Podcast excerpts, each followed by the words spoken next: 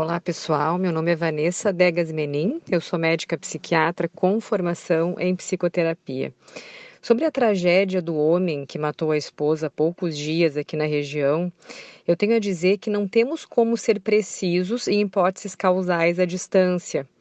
Não temos como saber o que levou tal indivíduo a cometer esse assassinato, esse homicídio culposo ou doloso, esse crime hediondo. Seriam, na verdade, muitas as possibilidades e cabe à justiça investigá-las, não a nós. Claro que existem diversas possibilidades em relação ao perfil do assassino, como um perfil psicopático, algum transtorno psicótico ou transtorno de humor, transtornos de personalidade, até mesmo uso de drogas. Nós precisaríamos de mais informações e avaliação presencial do autor do crime. Mas, independente disso, nós podemos sim fazer algumas reflexões. Muito tem se falado sobre feminicídio, mas eu acredito que, de qualquer forma, o ato de matar é cruel e é inadmissível, independente do autor e da vítima serem homens ou mulheres. É uma atrocidade, mesmo que justificável por não ter sido intencional. Esse termo femicídio significa um ato criminoso de ódio baseado no gênero masculino contra o feminino ou assassinato de mulheres. Mas as definições elas vão depender também do contexto cultural. O estudo do feminicídio, na verdade, eu vejo como um desafio na sociedade. As discussões elas são muitas vezes bastante relevantes mesmo. Mas se entendermos sobre o significado desse termo, nós iremos entender que não há como ter respostas absolutas.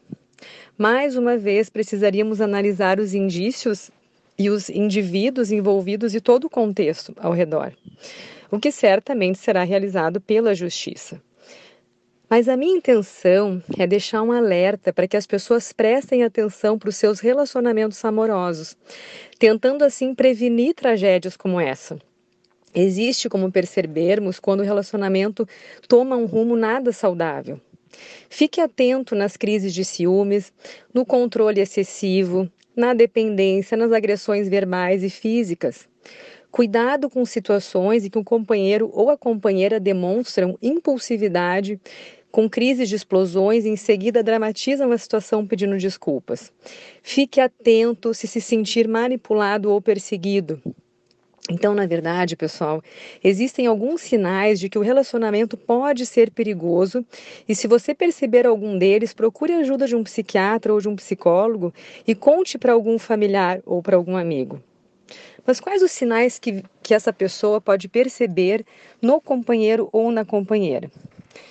Então, a perda de controle, seguida de arrependimento, dramatizado, teatralizado, as mentiras constantes, a rotina de colocar você como culpado por tudo, a falta de palavra quando não se cumpre o que prometeu.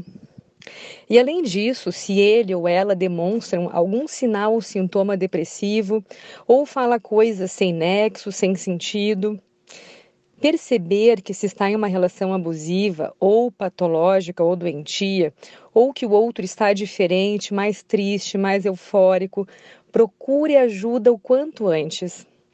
Obrigada pelo convite da rádio para mais uma vez expor a minha opinião. Não é para ser um texto polêmico, mas para reflexões. Vamos cuidar da nossa saúde mental e observar o próximo com atenção. Obrigada, um abraço carinhoso e até mais.